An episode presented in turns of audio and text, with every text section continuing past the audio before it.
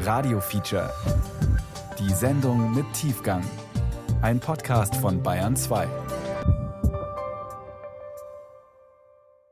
Hallo, Johannes Bertou hier. Im Krieg gegen die Ukraine geht es gerade viel um Panzer und andere herkömmliche Waffen. Zu einem Krieg gehören heute aber immer auch Cyberattacken. Es gab 2022 hunderte Hackerangriffe von pro-russischen, aber auch von pro-ukrainischen Gruppen. Unser heutiges Radio-Feature nimmt sie mit in die Welt der Hacker. Das Feature ist von 2021, also vor dem Krieg, entstanden. Die Hauptrolle spielt die auch heute sehr aktive russische Gruppe Fancy Bear. Es geht um eine der schlimmsten Cyberattacken auf den deutschen Staat, um den Hackerangriff auf den Bundestag von 2015. Bei dem sind die Angreifer sogar in den Computer von Angela Merkel eingedrungen. Unsere beiden Investigativreporter Hakan Tanreverde und Florian Flade haben jahrelang zu diesem Fall recherchiert und dabei viel herausgefunden. Einerseits über die Cyberspione selbst und andererseits über die Methoden der Ermittler, die diese Hacker jagen. Das hier ist die Geschichte einer Jagd auf Spione, Diebe, Hacker, auf eine Gruppe, die ganz nah dran war an der Kanzlerin und doch sehr weit weg. Hacker, die für den spektakulärsten Cyberangriff in Deutschland verantwortlich gemacht werden. Und es ist eine Geschichte darüber, wie es deutschen Polizisten gelungen ist, einen der Hacker zu überführen, und zwar den, der sich in Merkels Computer gehackt hat. Das ist Jagd auf Fancy Bear. Ein Feature über den Mann in Merkels Rechner von Hakan Tanreverde und Florian Flade. Bevor wir anfangen, ein paar Worte zu uns. Wir arbeiten beide als Journalisten und beschäftigen uns mit Cyberspionage. Wir reden seit Jahren mit IT-Sicherheitsexperten, mit Ermittlern und Spionen. Und sobald es um Cyberspionage geht, kriegen wir immer die gleiche Reaktion.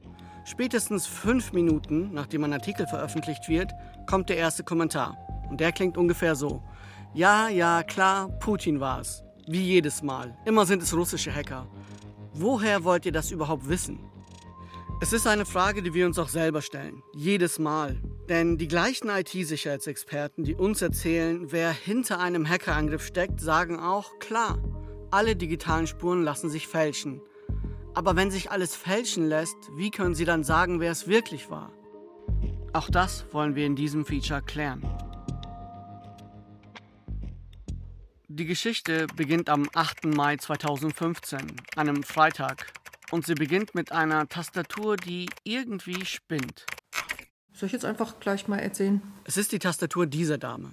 Genau, ich bin Claudia Heid. Sie arbeitet damals im Bundestag als Mitarbeiterin bei der Abgeordneten Inge Höger von der Linken. Zuständig für den Bereich ähm, Sicherheits-, Verteidigungspolitik, Friedenspolitik, Menschenrechtspolitik. An diesem Freitag erledigt sie noch ein paar Dinge, dann ist Wochenende. Freitag nach eins macht jeder seins. Aber dann spinnt die Tastatur. Dabei fiel mir auf, als ich noch eine Reihe von E-Mails an Kolleginnen und Kollegen im Bundestag äh, geschrieben habe, dass ich René nicht richtig schreiben konnte, weil ich den Accent d'aigu nicht machen konnte. Der Accent d'aigu war nicht wirklich verfügbar auf der Tastatur. Der Accent aigu ist ein Sonderzeichen, so ein Strich über dem E, damit man es René ausspricht und nicht Rene. Und dieser Akzent geht bei ihr nicht. Findet sie komisch. Claudia Heid macht erstmal das, was jeder von uns macht, wenn der Computer nervt. Ausschalten, runterfahren, neu starten. Bringt aber nichts. Was dann meine Einschätzung war, dass ich nicht mehr souverän bin über meinen Computer, sondern dass sich tatsächlich jemand dazwischen geschaltet hat. Also sprich, ich habe von Anfang an einen Trojaner vermutet. Was Claudia Heid zu diesem Zeitpunkt noch nicht weiß, sie hat die Hacke hereingelassen. Sie hat eine E-Mail bekommen, wie viele andere auch. 50 sogenannte Phishing-Mails haben die Hacker an Abgeordnete und Mitarbeiter im Bundestag geschickt. Das war eine Woche vorher, am 30. April. In der Mail ging es um die Ukraine. Da war ein Link, sie hat geklickt, die Mail sah verdammt echt aus. Der Absender war angeblich bei den Vereinten Nationen. Aber tatsächlich war die Mail eine Falle. Es gibt einen Grund dafür, dass Claudia Heid gleich an einen Trojaner denkt, als ihr Computer spinnt. Zwei Jahre vorher gab es schon mal einen ähnlichen Fall. Selbes Büro, anderer Mitarbeiter. Dessen Rechner spinnt und wird dann ausgetauscht. Der Mitarbeiter hatte sich wohl einen Trojaner eingefangen. Das fällt dir jetzt wieder ein. Claudia Heid wählt sofort die 117, die Support-Hotline im Bundestag. Die haben mir dann den gleichen Tipp wieder gegeben, den ich selbst schon gemacht habe, einfach nur mal hoch und wieder runterfahren. Meinte ich, nee, das ist nicht mein Problem. Dann haben die mir den glorreichen Tipp gegeben, na dann installieren Sie doch die Sonderzeichen nochmal neu. Fand ich auch interessant. Das ist ein komischer Tipp. Was soll das denn bringen, die Tastatur neu zu installieren? Sie glaubt, der Typ am anderen Ende der Leitung, der wird ihr nicht helfen. Es ist spät, nichts geht voran. Claudia Heid gibt auf, fährt den Rechner runter und geht. Vier Tage später, am Dienstag, kommt sie zurück in ihr Büro.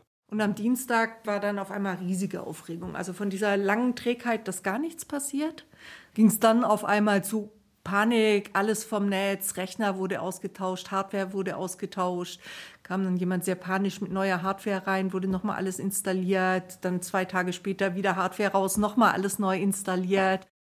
Was an diesem Wochenende passiert ist, kann man nachlesen in einem Protokoll der sogenannten IUK-Kommission.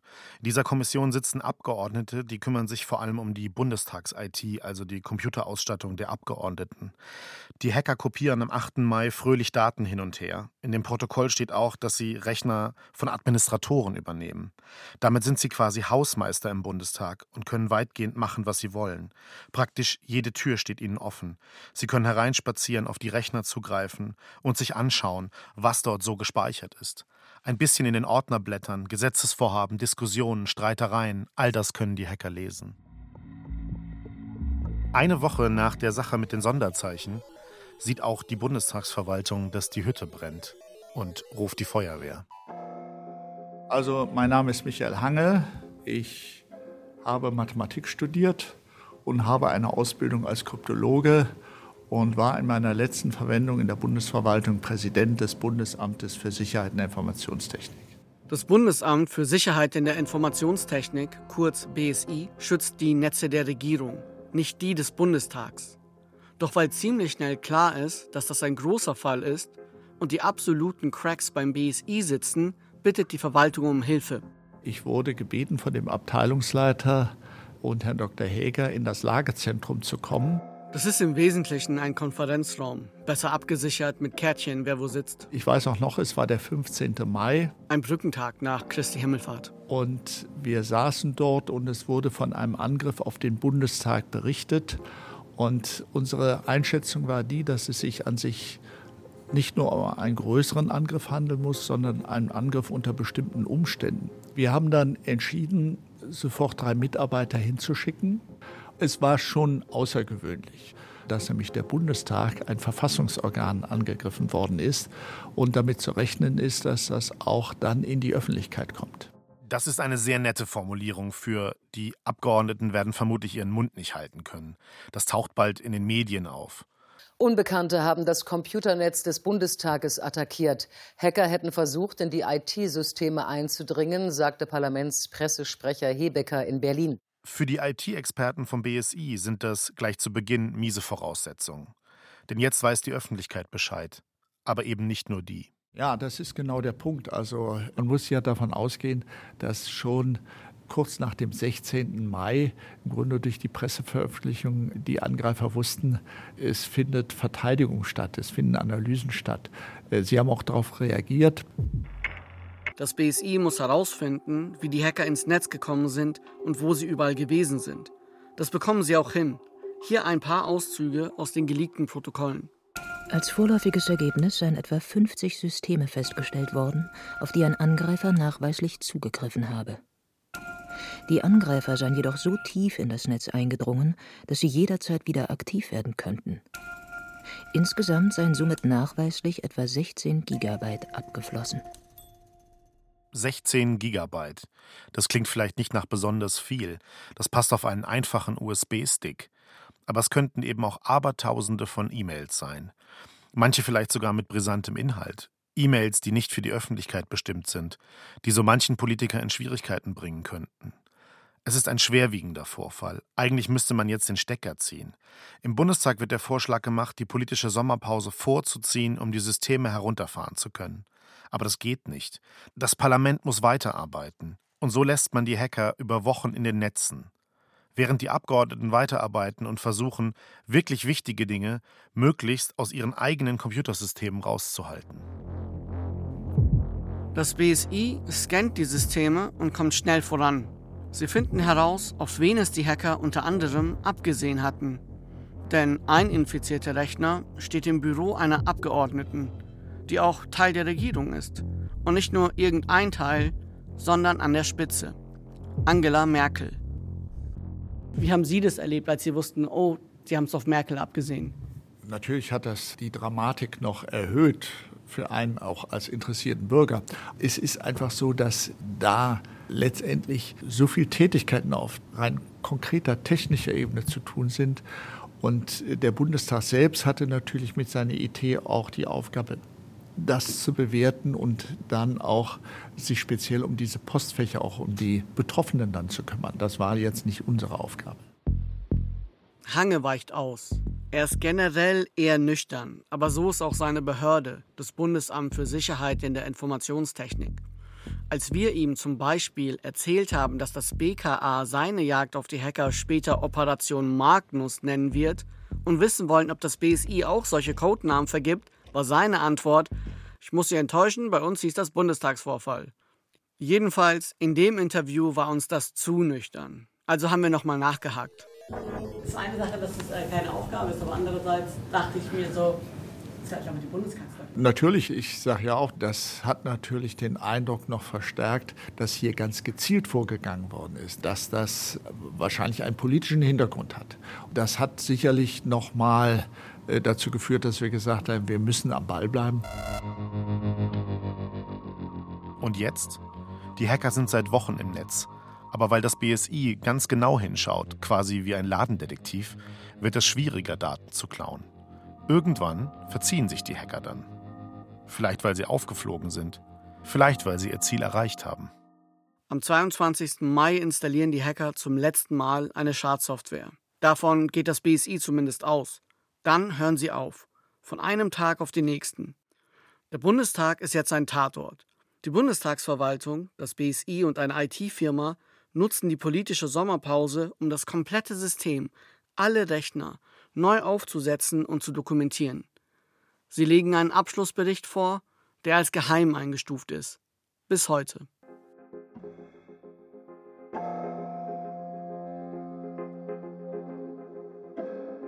Weil von offizieller Seite niemand mit uns sprechen will, wenden wir uns an private IT-Sicherheitsfirmen. Deren Mitarbeiter wissen oft am besten, wie Hacker vorgehen. Teilweise wissen sie mehr als Geheimdienste, einfach weil sie viel mehr Angriffe analysieren. Ja, mein Name ist Tillmann Werner. Ich arbeite bei der Firma CrowdStrike im Intel-Team und da leite ich den Bereich technische Analyse. Tillmann Werner ist einer dieser Mitarbeiter. Wir nennen ihn den Hackerjäger. Er selbst mag die Bezeichnung nicht so. Hackerjäger, finde ich, ist mir ein bisschen zu plakativ, ist zu sehr ein Label. Ich beschäftige mich mit Computersicherheit, das ist, was mich interessiert und in dem Zuge will ich Angriffe verstehen und die Abwehr von Angriffen weiterentwickeln. Er hat in der Vergangenheit mit dem FBI zusammengearbeitet. Viele Fachleute, die wir kennen, schätzen ihn. Tillmann Werner ist gut vernetzt in der Welt der IT-Sicherheitsexperten. Dass Hacker im Bundestag sind, hat er schon gewusst, bevor es öffentlich geworden ist. Naja, es ist in solchen Fällen so, dass viele von uns da relativ früh von erfahren, weil wir stark vernetzt sind. Und das ist auch erforderlich, weil da einfach zusammengearbeitet werden muss. Woher er das mit dem Bundestagshack weiß, sagt er uns nicht. Details würde ich hier aussparen. Tillmann Werner und seine Kollegen haben sogar eigene Namen für Hackergruppen. Das ist natürlich in einer gewissen Weise so ein Marketing-Gag. Also wir wollen den Gruppen gerne griffige Labels geben. Und die Labels machen es einfacher, sicherzustellen, dass jeder weiß, wovon man spricht. Wir haben uns irgendwann dafür entschieden, die Wappentiere der jeweiligen Länder zu nehmen. Also im Fall von Russland ist das eben der Braunbär. Die Hacker im Bundestag, die nennt Tillmann Werner deshalb Fancy Bär, der schicke Bär. Hackergruppen, die anderen Staaten zugeordnet werden, sind auch nach Tieren benannt. Und im Falle Chinas ist es natürlich der Panda-Bär. Dann gibt es die Katze für Iran. Die Gruppe Fancy Bear beobachtet er seit Jahren. Doch woher weiß Tillmann Werner überhaupt, dass es ein und dieselben Hacker sind? Am Ende ist alles, was er anschaut und analysiert, Software auf einem Rechner. Codes, Zahlen, Programme. Aber CrowdStrike analysiert eben nicht nur einen Angriff, sondern Hunderte. Tillmann Werner sagt, wir sollen in Analogien denken. Das mache es einfacher. Wir sollen uns zum Beispiel einen Künstler vorstellen. Ich bediene mich gern dieser Maler-Analogie. Wenn man jetzt irgendwie so ein Bild betrachtet und wissen will, wer hat das gemalt, dann guckt man sich auch den Pinselstrich an und die Farbwahl und auch die Art und Weise, wie da Motive in Szene gesetzt werden. Und so ähnlich ist das hier auch. Auch Hacker haben eine eigene Handschrift, einen Pinselstrich, der sie einzigartig macht. Im Fall des Bundestags geht es unter anderem um die Schadsoftware, die die Hacker benutzt haben. Weil spezielle Malware zum Einsatz kam, die exklusiv mit dieser Gruppe assoziiert wird. Also das war im Prinzip von Anfang an klar, dass es sich hier um diese Gruppe handelt. Malware ist ein anderes Wort für Schadsoftware, Trojaner und so weiter. Die Art, wie diese Malware geschrieben ist, liefert den IT-Spezialisten Hinweise auf den Menschen, der diesen Code geschrieben hat. Auf einmal hat man einen Mensch, der fehlbar ist, der Fehler macht, der von einer bestimmten Motivation angetrieben ist. Genau diese Fehler sucht Tillmann Werner. Und CrowdStrike guckt sich ja nicht nur einen Cyberangriff an, sondern hunderte. Sie schauen zum Beispiel, um welche Uhrzeit die Hacker aktiv gewesen sind. Die Hacker von Fancy Bear haben anscheinend feste Arbeitszeiten. 8 bis 18 Uhr, Moskauer Zeit. Das sind typische Bürozeiten. Das hat nichts zu tun mit dem Klischee von Hackern in Hoodies, die tief in der Nacht auf ihren Tastaturen rumtippen mit Pizza und Cola nebendran. Das sind eher Beamte. Es ist ein stinknormaler Job, womöglich mit Gossip in der Kantine. Bestimmte Verhaltensweisen lassen sich eben doch sehr schwer fälschen. Also gerade wenn man jetzt vermutet, dass der Akteur aus dem nachrichtendienstlichen Umfeld kommt, dann kann man davon ausgehen, dass die Personen auch in Sicherheitsbereichen arbeiten müssen, zu denen man nicht ständig Zugang hat. Und da gibt es eben dann auch Bürozeiten. Und Tillmann Werner erzählt uns noch etwas. Die Hacker von Fancy Bear sind offenbar nicht besonders vorsichtig. Es wird häufig als Smash-and-Grab-Einstellung oder Philosophie bezeichnet. Das heißt, die Gruppe geht irgendwo rein, kompromittiert Netze. Wie ein Elefant im Porzellanladen bewegen sie sich da durchs Netz und holen sich die Informationen, die sie wollen, ohne groß darauf zu achten, fällt das auf? Auf welchem System befinde ich mich hier überhaupt? Also sorgfältige, vorsichtige Planung und so weiter, würde ich jetzt sagen, ähm, ist nicht deren Merkmal. Und wenn diesen Hackern solche Flüchtigkeitsfehler passieren, was machen die eigentlich, wenn die mal richtig Druck haben? Na, dann machen sie richtig große Fehler, wie zum Beispiel am 7. Mai 2015. Das ist der Tag, an dem einer der Hacker merkt, wo er sich gerade befindet im Abgeordnetenbüro der Bundeskanzlerin Angela Merkel. Das ist der Mann in Merkels Rechner. Der, nach dem schon bald das Bundeskriminalamt jagen wird. An diesem Tag schreibt der Mann eine Software. Ich glaube, das, was mit dem Tool erreicht werden sollte, nämlich E-Mails zu kopieren. E-Mails sind immer interessant für Spionagezwecke. Dafür gibt es natürlich Werkzeuge. Aber es scheint so zu sein, dass dieser Angreifer da nichts parat hatte. Die hatten in ihrer Toolbox nichts, was sie unmittelbar einsetzen konnten. Und deshalb haben sie etwas selbst entwickelt. Wenn man sich jetzt genauer diese Malware anschaut, dann wird auch noch klar, die wollten das auf eine Art und Weise machen, die nicht auffällt. E-Mail-Programme wie Outlook sind ja die ganze Zeit geöffnet. Und die Hacker wollen nicht Daten stehlen, während das Programm gerade genutzt wird. Das könnte ja zu Problemen führen. Also schreibt der Mann in Merkels Rechner ein Programm, das eine Kopie des E-Mail-Postfachs erstellt, um einfach auf diesem Weg die E-Mails zu klauen. Jetzt kann man davon ausgehen, dass das unter Zeitdruck entwickelt wurde, denn wenn man da Zugriff hat, geht ein Zeitfenster auf, wo man Daten abziehen kann, bis man entdeckt und rausgeschmissen wird. Das erhöht natürlich die Wahrscheinlichkeit von Fehlern, dieser Zeitdruck. Der Hacker hat es eilig und er macht fatale Fehler. Er vergisst, dass es in der deutschen Sprache Umlaute gibt. Ein Rechner ist dumm man muss ihm Schritt für Schritt sagen, was man von ihm will und worauf er achten muss. Würde man mit ihm sprechen, dann würde das ungefähr so klingen. Lieber Rechner, die deutsche Sprache hat Umlaute. Wenn du also ein U siehst mit so zwei Punkten drüber, mach da bitte ein Ü draus. Das macht der Rechner dann. Bekommt der Rechner hingegen keine Anleitung, ist die deutsche Sprache nicht installiert, dann kann er mit deutschen Wörtern nichts anfangen. Der Rechner verwandelt das Wort Büro in B Fragezeichen RO. Der Mann in Merkels Rechner kopiert den Dateipfad. Der soll ihn ins Abgeordnetenbüro der Kanzlerin bringen, zum E-Mail-Postfach. Aber er vergisst die Sache mit dem Ü.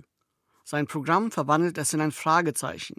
Da steht dann C Doppelpunkt Backslash Users Backslash Merkel, dann ganz viel anderes Zeug und dann Outlook Backslash Abgeordneten E-Mail B Fragezeichen RO. So ein Ordner gibt es nicht. Deshalb scheitert der Versuch zunächst. Außerdem hinterlässt der Hacker noch mehr Spuren. Wenn du Software programmierst, ob für gute Zwecke oder böse, dann gibt es spezielle Programme dafür. So wie du Outlook verwendest, wenn du E-Mails schreibst. So verwendest du andere Programme, wenn du Code schreibst. Wenn dir zum Beispiel ein Fehler passiert, dann sagt dir dieses Programm, hör mal zu, es klappt nicht alles so, wie du es gerne hättest. Ein paar Dinge kannst du verbessern. Guck mal in dem und dem Ordner auf deinem Rechner, da findest du all meine Anmerkungen. Das heißt, dieses Programm erstellt eine Datei, diese Datei enthält den Namen des Rechners. Zum Beispiel Hakans MacBook. Oder Florians MacBook.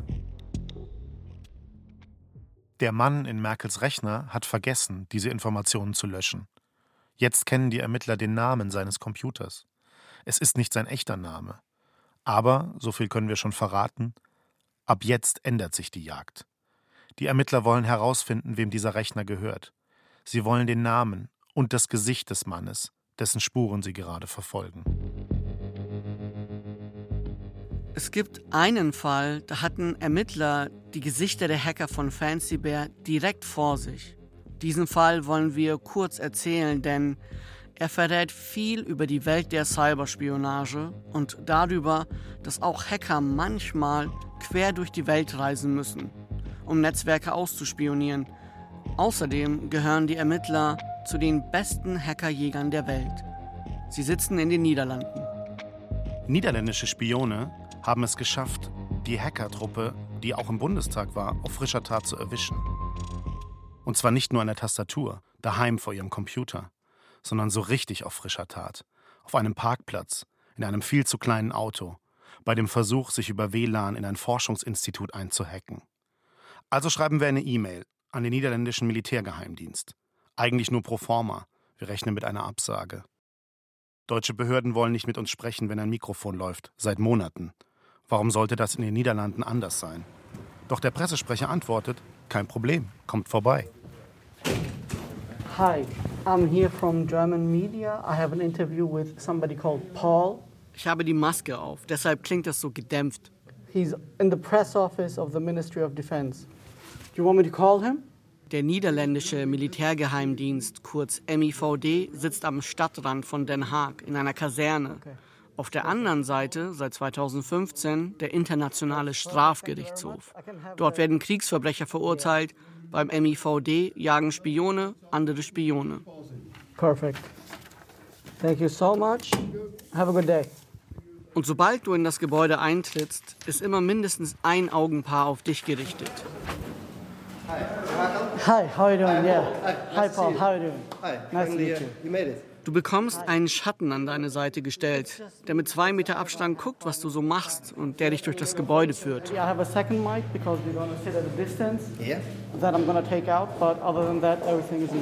Alle elektronischen Geräte haben wir vorher angemeldet. Laptop und Handy werden weggesperrt. Ohne Karte öffnet sich ab jetzt keine Tür. You have a card reader for everything? Yes, yes. Yeah. Klare Ansagen über Funk, welchen Aufzug wir nehmen. Bravo 8, het wordt Lift D. Lift D. Delta. Das Konferenzzimmer hat keine Fenster, aber dafür gibt es belegte Brötchen. Mit dabei sind zwei Leute aus der Presseabteilung, die wissen wollen, was wir so wissen wollen. Sie machen sich Notizen. Und die beiden Chefs sind dabei. I'm Jan Swillens. I'm a Major General in the Royal Dutch Army and I'm a Director of the Dutch Military Intel and Security Service in the Netherlands. And I'm the uh, Chief Intel of uh, the Service of General Swillens. I'm in position as of 2014, so already seven years. Uns fällt auf, der zweite Mann stellt sich ohne Namen vor. Das ist der Mann, der die Aktion der russischen Hacker in Holland vereitelt hat. Sein Name muss geheim bleiben, zu seinem Schutz. So wie eigentlich alles geheim bleibt. Well, actually, you're absolutely right. And normally you keep your CI successes hidden. CI, Counterintelligence. Spione, die Spione jagen. Normalerweise erfährt die Öffentlichkeit nichts von solchen Aktionen. Saying of a friend of mine is, if you want to have applause, you should start working in the circus. Wer Applaus will, der soll in den Zirkus gehen, sagt der Mann ohne Namen. Aber offensichtlich haben sie sich dieses Mal ja auch anders entschieden, sonst würden wir nicht hier sitzen. Über diesen Fall wollen sie reden, über die Hacker, die so dreist waren, für ihre Operation nach Den Haag zu kommen. It was time to send a message, to send a clear message that Well, intergathering is okay. Spying is the second oldest profession in the world. Es geht darum, eine klare Botschaft zu senden, sagt der Mann ohne Namen. Spionieren ist okay. Das zweitälteste Gewerbe der Menschheit. But killing people, hacking into trusted organizations, performing hack and leak operations, that should be put to a stop. Aber Menschen zu töten und wichtige internationale Organisationen zu hacken, da werde eine Grenze überschritten. Und die Niederländer sind diejenigen, die gesagt haben, bis hierhin und nicht weiter. In den Niederlanden sitzt die Organisation für das Verbot chemischer Waffen, kurz OPCW. Sie untersucht zum Beispiel Nervengifte. 2018 wurden der russische Ex-Spion Sergei Skripal und seine Tochter in England vergiftet. Schnell fiel der Verdacht auf Russland. Die OPCW hat das Gift analysiert. Hier wollten die Hacker hin. Sie wollten wissen, woran die Forscher arbeiten, zu welchen Ergebnissen sie kommen was erstmal total absurd klingt, denn normalerweise kommen Hacker vor allem über Glasfaserkabel. Sie verwenden das Internet. Das ist ja, was Hacken so effektiv macht, dass man nicht in ein Flugzeug einsteigen muss, sondern einfach nur den Rechner hochfährt. Das schützt die Hacker ja auch. Aber in diesem Fall brauchen die Hacker schnell Ergebnisse. Eine Aktion zu planen, die vermutlich Monate braucht, das dauert zu lange. Deshalb sind sie in Den Haag. Sie wollen das Netz der OPCW hacken. Das wollen die Niederländer unbedingt verhindern. Sie stellen ein Team auf, das die Hacker observiert. Die vier Männer kommen am Flughafen in Amsterdam an. Bei der Einreise zeigen sie ihre Diplomatenpässe. In zwei der Pässe sind die Nummern fast identisch. Der eine endet auf 555, der andere auf 556. Sie mieten sich einen Wagen, einen Citroën C3. Das ist eher ein kleines Auto, vergleichbar mit einem Opel Corsa. Und es gibt das Gerücht, dass die niederländischen Spione ihre Finger im Spiel hatten. Sie haben dafür gesorgt, dass die vier russischen Männer extra nur einen Kleinwagen bekommen, nur um sie zu nerven. Sie würden ja gerne sagen, ja, das waren wir. Aber so gut seien sie nicht. Die Hacker wollten eigentlich ein viel größeres Auto, aber am Ende ist es der Kleinwagen geworden. I don't hope I'm offending anybody, but it's not a very big car. And to see four of my favorite friends in that car is very interesting and, well, in hindsight, very funny, I can tell you. So, well, our world is not always uh, James Bond. Sometimes you end up with a low balance on your credit card and you end up in a C3. Die echte Welt ist halt weniger wie der Luxus in James Bond-Filmen. Manchmal ist zu wenig Geld auf der Kreditkarte und dann nimmt man halt den kleinen Citroën. Die vier Männer fahren nach Den Haag, kaufen einen fetten Akku für 219 Euro und checken im Marriott Hotel ein. Direkt daneben ihr Ziel, die Organisation für das Verbot chemischer Waffen, OPCW. Sie kundschaften die Gegend aus und machen Fotos. Am nächsten Tag stehen die Hacker auf dem Parkplatz des Marriott Hotels, direkt gegenüber der OPCW. Sie gehen zu ihrem Auto. Auf der Kofferraumablage liegt eine Jacke. Die Jacke verdeckt eine WLAN-Antenne. Im Kofferraum selbst liegt ein Laptop, ein Smartphone und der neu gekaufte 12-Volt-Akku. Die Hacker haben einen Router dabei, so wie die Dinger, die bei euch zu Hause stehen und mit denen ihr ins Internet geht. Wenn ihr zu Hause ankommt, müsst ihr auch nicht jedes Mal ein Passwort eingeben. Euer Handy kriegt mit, ach ja, hier ist der Router, das Passwort kenne ich, cool, schnelles WLAN. Das passiert alles automatisch. Der Router, den die Hacker dabei haben, hat die gleiche Funktion. Er tut so, als ob er das echte WLAN der OPCW ist und die Smartphones und Rechner der Mitarbeiter denken, dieser Router hat das stärkste Signal im gesamten WLAN der OPCW. Also melden Sie sich dort an mit Ihren Passwörtern. Forcing other devices to log onto your spoofed Wi-Fi installation and you collect all the hashes. Auf diese Weise wollen die Hacker die Passwörter knacken. Das ist der Plan. Letzte Vorbereitungen laufen. Doch plötzlich merken die Männer, dass sie umzingelt sind. Einer der vier versteht sofort, was passiert. Er schmeißt sein Smartphone mit voller Wucht auf den Boden. Der holländische Geheimdienst hat sich entschieden, dass es zu gefährlich wird, dass hier eine Grenze ist, die die Hacker offensichtlich bereit sind zu überschreiten. Also packen sie sich die Hacker. By the end of the day, they were grabbed from the parking lot and they were brought to Schiphol Airport and they were put on a plane that evening. Die Spione werden noch am selben Abend in ein Flugzeug gesetzt, was mich überrascht hat, ehrlich gesagt. Hacken ist doch illegal. Ich stelle eine dumme Frage. Warum sperren Sie die Hacker nicht einfach ein? Hacking is a criminal offense. Attempting to hack is also a criminal offense. Preparing for attempting to hack or to hack is not a criminal offense. Der Mann ohne Namen erklärt es so. Hacken ist illegal. Der Versuch zu hacken ist auch illegal. Aber die Vorbereitung eines Versuchs eines Hacks, das ist nicht illegal. Die Niederländer lassen die Hacker laufen, aber nehmen ihnen die Laptops und Handys weg. Und sie finden entlarvende Informationen. Auf dem Laptop der Hacker ist der Suchverlauf des Browsers gespeichert, wonach sie gegoogelt haben, nämlich nach der OPCW. Und sie haben sich über Google Maps anzeigen lassen, wie weit das Hotel von der OPCW entfernt ist. Einer der vier Männer hatte die Quittung einer Taxifahrt dabei. Vom 10. April 2018. Die Taxifahrt endet am Flughafen in Moskau. Sie beginnt in einer Straße, die unmittelbar in der Nähe einer Kaserne des GRU ist, des russischen Militärgeheimdienstes, für den die Hacker arbeiten. Und? Und es gibt noch die Smartphones. Eins davon haben die Hacker anscheinend kurz vor der Reise gekauft. Den Niederländern ist es gelungen herauszufinden, mit welchem Mobilfunkmast sich das Handy zum ersten Mal verbunden hat. Auch das ist in der Nähe einer Kaserne, in der Russlands Militärgeheimdienst GRU sitzt. Ein Detail noch. Die Hacker haben ihren Müll in eine eigene Mülltüte geworfen, die sie mit sich herumschleppen. Wahrscheinlich, damit sie keine Fingerabdrücke hinterlassen. Es ist ihnen also nicht egal gewesen, ob sie auffallen oder nicht. Das haben wir die zwei Männer vom MIVD auch gefragt und sie auf die Quittung angesprochen, die ja direkt zum GRU führt. Ist ja komisch, einerseits den eigenen Müll zu sammeln, andererseits eine Taxiquittung mit sich herumzuschleppen, die klar zeigt, für wen sie arbeiten. They're civil servants. So when they want to fill in a declaration, uh, they need proof. Bureaucracy is not only a Dutch and a German invention, it goes all around the globe.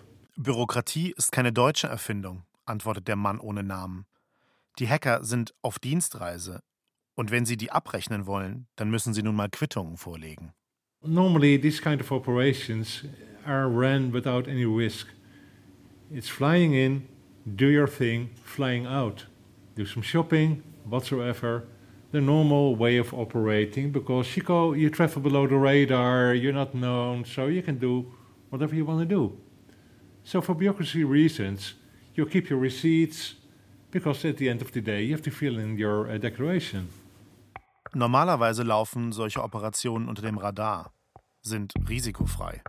Die Spione machen ihr Ding, hacken ihr Ziel, shoppen ein bisschen, fliegen wieder heim.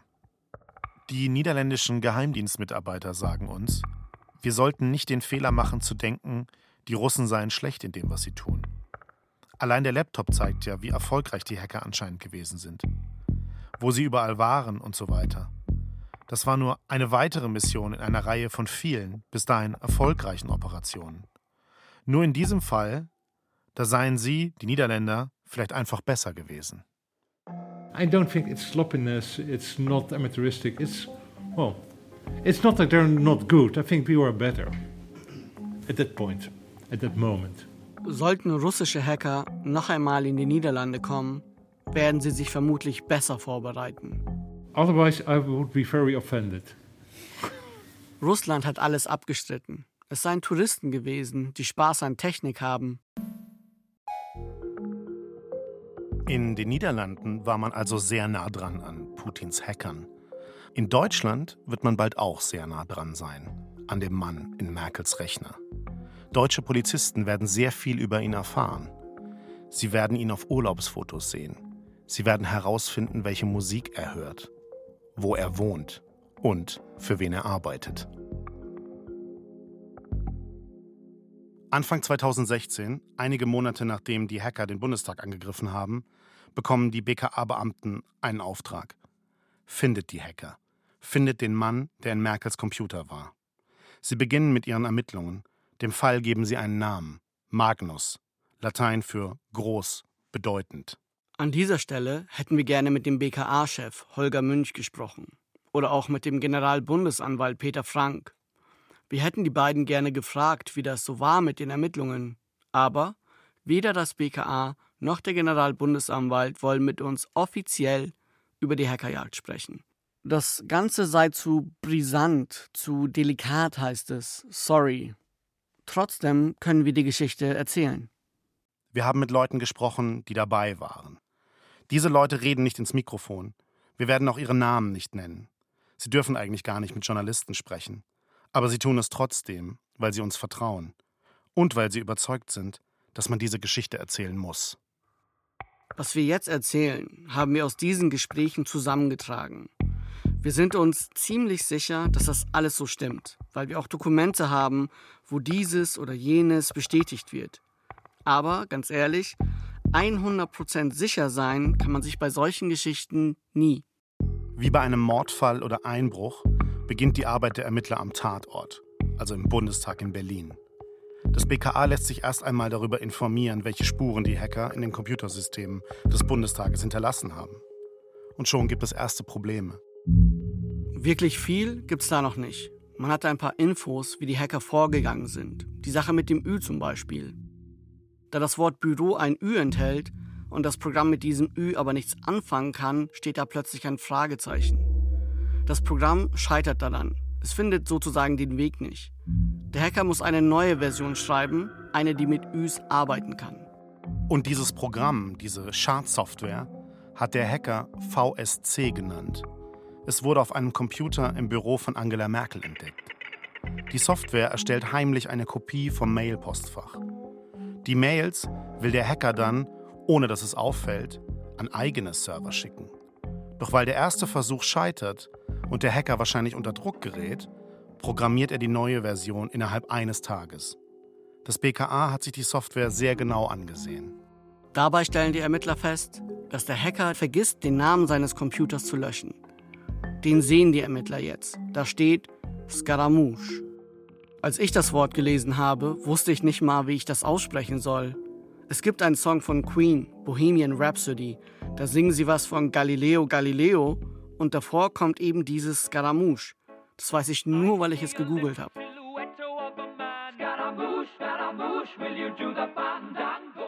Ein Scaramouche ist eine Figur aus dem italienischen Volkstheater. Oft schwarz gekleidet, so etwas wie ein Harlekin oder Clown. Auf Italienisch heißt es Scaramuccia. Jemand mit dem Pseudonym Scaramouche hat also das Programm VSC geschrieben. Das Programm, mit dem die E-Mails aus dem Abgeordnetenbüro der Kanzlerin geklaut werden sollen. Wer aber ist dieser Hacker?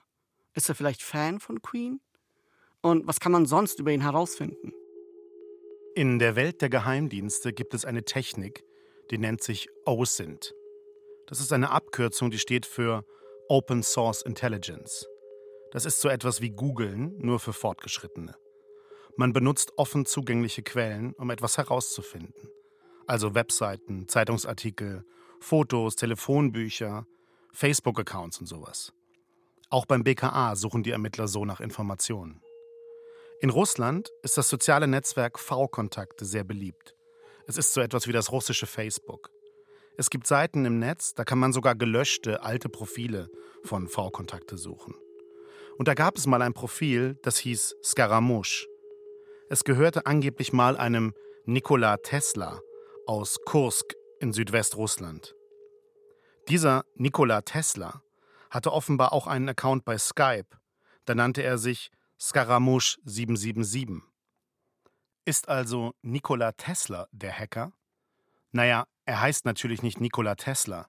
Das ist der berühmte Erfinder aus dem 19. Jahrhundert, nach dem Elon Musk seine Elektroautos benennt. Scaramouche und Nikola Tesla, das sind Decknamen, die der Hacker in sozialen Netzwerken verwendet. Die Ermittler kommen jetzt dem Mann in Merkels Rechner ein ganzes Stück näher. Well, good afternoon. Today, a grand jury in the District of Columbia returned an indictment presented by the Special Counsel's Office. The indictment charges 12 Russian military officers Im Juli 2018 tritt in Washington, D.C. der stellvertretende Generalstaatsanwalt der USA vor die Presse. Er verkündet eine Anklage gegen zwölf russische Soldaten. Sie sollen Hacker sein und für den Militärgeheimdienst GRU arbeiten und die E-Mails der Demokratischen Partei gestohlen haben, um damit die Präsidentschaftswahl zu beeinflussen. Es sind die Hacker von Fancy Bear.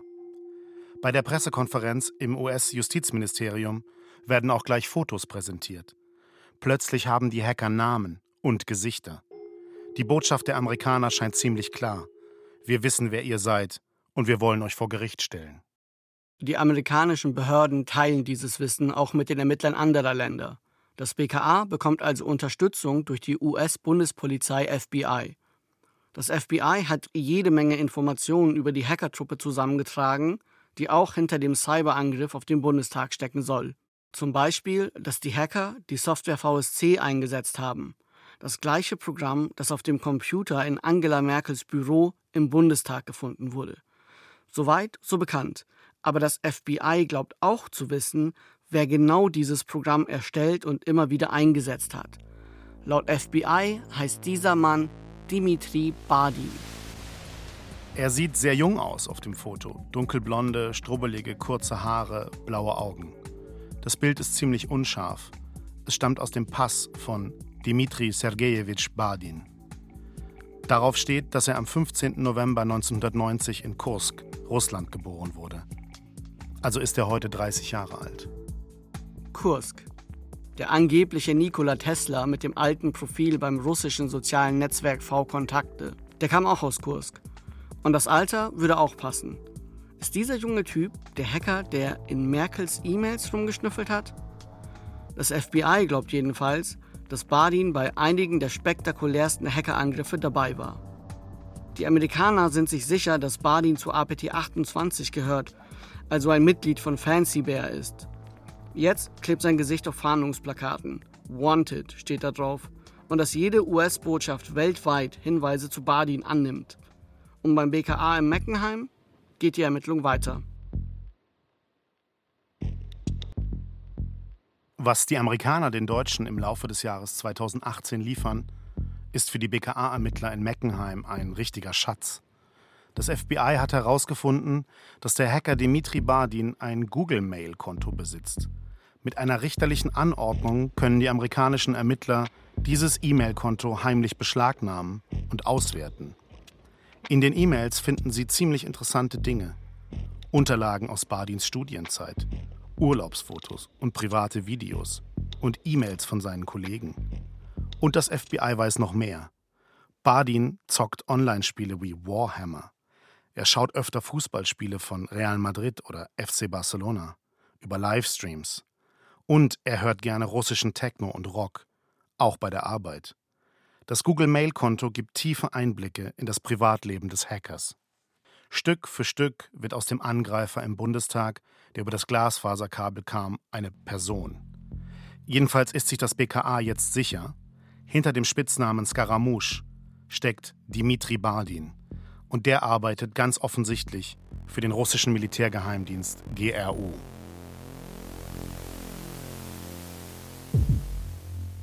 Die Adresse Komsomolski Prospekt 20 liegt im Südwesten von Moskau. Ich habe mir das mal bei Google Maps angeschaut. Das liegt ziemlich zentral in der russischen Hauptstadt. Der Eingang ist ein heller Bau mit Säulen davor. Darüber prangt ein Schild, ein Stern mit Hammer und Sichel. Es ist eine Militäranlage, gebaut noch zu Sowjetzeiten. Damals war hier schon der militärische Nachrichtendienst GRU untergebracht. Er ist heute einer von drei großen russischen Geheimdiensten und der älteste. Es gab ihn sogar noch vor dem KGB. Hier an der Adresse Komsomolski Prospekt 20 liegt eine Außenstelle des GRU, die Büros der Einheit 26165. Dass Dimitri Badin für die GRU-Einheit 26165 hier in Moskau arbeitet, daran hat das BKA keine Zweifel mehr. Sogar sein Auto hat der Hacker offenbar auf die Adresse des Militärgeheimdienstes angemeldet.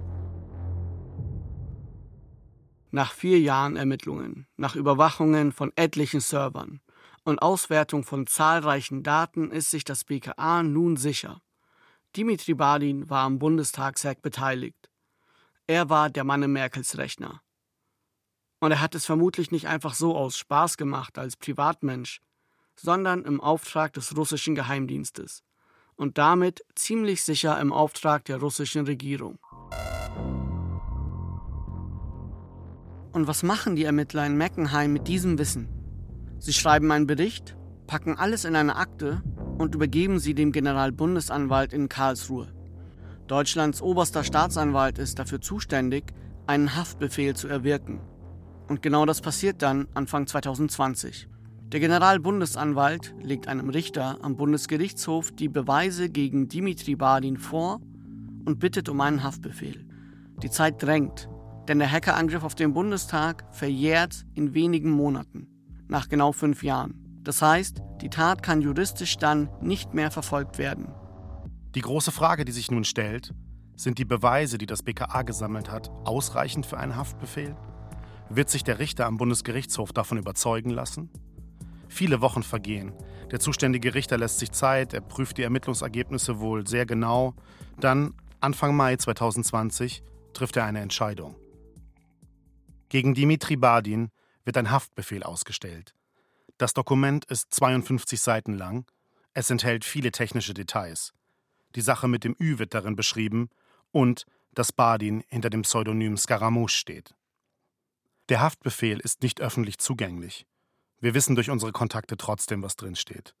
Es handle sich, so der Richter, beim Bundestagshack um einen besonders schweren Fall von Spionage. Und zwar um einen Fall, für den kein Regelbeispiel vorliege. Was heißt das? Der Richter meint, es ist eine neue Form von Spionage. Im Haftbefehl wird ausgeführt, dass damals die Ausspähung des deutschen Parlaments durch eine fremde Macht erfolgt sei. Für die BKA-Ermittler ist der Haftbefehl ein voller Erfolg. Und auch in den USA ist man begeistert, dass es nun auch einen deutschen Haftbefehl gegen Dimitri Badin gibt. Eigentlich ist der Haftbefehl vor allem eines, ein Symbol, ein deutliches Zeichen nach Moskau. Zwar gibt es bis heute keine offizielle Pressemitteilung des Generalbundesanwalts oder des BKA dazu, die ermittelnden Behörden haben sich bis heute öffentlich nie dazu geäußert, dass es den Haftbefehl gibt. Aber es gibt ihn. Ich bin äh, sehr froh, dass die Untersuchungen doch jetzt dazu geführt haben, dass der Generalbundesanwalt eine konkrete Person auch auf die Verhandlungsliste gesetzt hat. Ich nehme diese Dinge sehr ernst, weil ich glaube, dass da sehr ordentlich recherchiert wurde.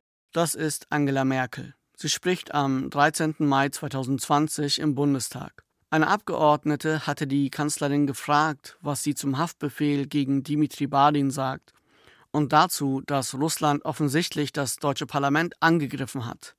Und ich darf sehr ehrlich sagen, mich schmerzt es. Auf der einen Seite bemühe ich mich tagtäglich auch um ein besseres Verhältnis zu Russland. Und wenn man dann auf der anderen Seite sieht, dass es doch harte Evidenzen dafür gibt, dass da auch russische Kräfte daran sind, so vorzugehen, dann ist das schon ein Spannungsfeld, in dem wir da arbeiten, in dem Wunsch nach guten Beziehungen zu Russland, das auch ich nicht ganz aus meinem Inneren streichen kann. Das ist unangenehm. Mich schmerzt das. Das ist unangenehm. Harte Evidenzen. Die Kanzlerin hat ungewöhnlich emotional gewirkt, als sie über den Bundestagshack und die Ermittlungsergebnisse des BKA gesprochen hat. Was eigentlich nicht überrascht, immerhin war sie selbst betroffen. Dimitri Badin, der Mann in Merkels Rechner, landet wenige Monate später, im Oktober 2020, auf einer Sanktionsliste. Seine Welt wird kleiner, denn wenn er nach Europa reist oder in ein Land, das Menschen ausliefert, wenn gegen sie in Deutschland ein Haftbefehl vorliegt, dann könnte er vor einem deutschen Gericht und eventuell im Gefängnis landen. Aber das gilt als unwahrscheinlich. Deutschland geht es vor allem darum, ein Zeichen zu setzen, dass man Hackerangriffe nicht einfach dulden wird, dass Hacker mit Konsequenzen rechnen müssen, ganz persönlich, ganz privat, und dass sie es sich deshalb vielleicht zweimal überlegen, für wen sie arbeiten. Bis heute ist übrigens unklar, was mit den Daten passiert ist, mit den 16 Gigabyte. Ob sie nützlich gewesen sind für die russische Regierung bei irgendwelchen Verhandlungen Sie sind jedenfalls nie in der Öffentlichkeit aufgetaucht. Der Bundestag hat seine IT besser abgesichert. Die Mauern sind höher, die Eingänge besser bewacht. Doch für IT-Sicherheitsexperten gilt weiterhin, wenn Hacker wirklich wollen, dann kommen sie rein. Die Frage ist, ob sie wollen.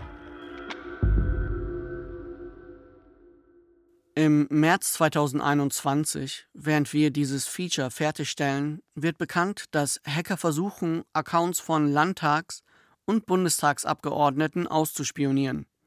kurz bevor der Wahlkampf beginnt. Es ist eine andere Hackergruppe, aber auch sie soll für den russischen Militärgeheimdienst arbeiten. Sie versuchen, E-Mail-Konten zu hacken, die Politiker privat verwenden, die also noch schlechter geschützt sind als der Bundestag. Der Angriff wurde wohl frühzeitig erkannt und vermutlich abgewehrt. Aber der Fall zeigt, die Hacker passen sich an.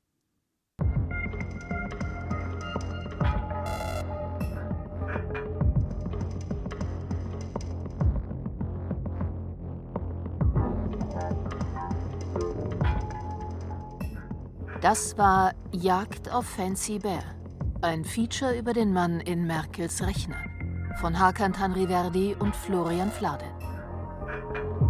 Ton und Technik Peter Preuß und Roland Böhm. Komposition und Sounddesign Dagmar Petrus. Regie Rainer Schaller. Fact-Checking Verena Nierle. Redaktion Klaus Urich und Till Ottlitz. Eine Produktion des Bayerischen Rundfunks 2021. Wenn Sie mehr über Fancy Bear und die Hackerjäger wissen wollen, dann empfehle ich Ihnen den Podcast Der Mann in Merkels Rechner. Darin erzählen Hakan und Florian noch viele unglaubliche Geschichten, für die in dieser Stunde kein Platz war. Sie finden alle fünf Folgen von Der Mann in Merkels Rechner in der ARD Audiothek oder wo Sie sonst Podcasts hören. Bis nächste Woche, Ihr Johannes Bertou.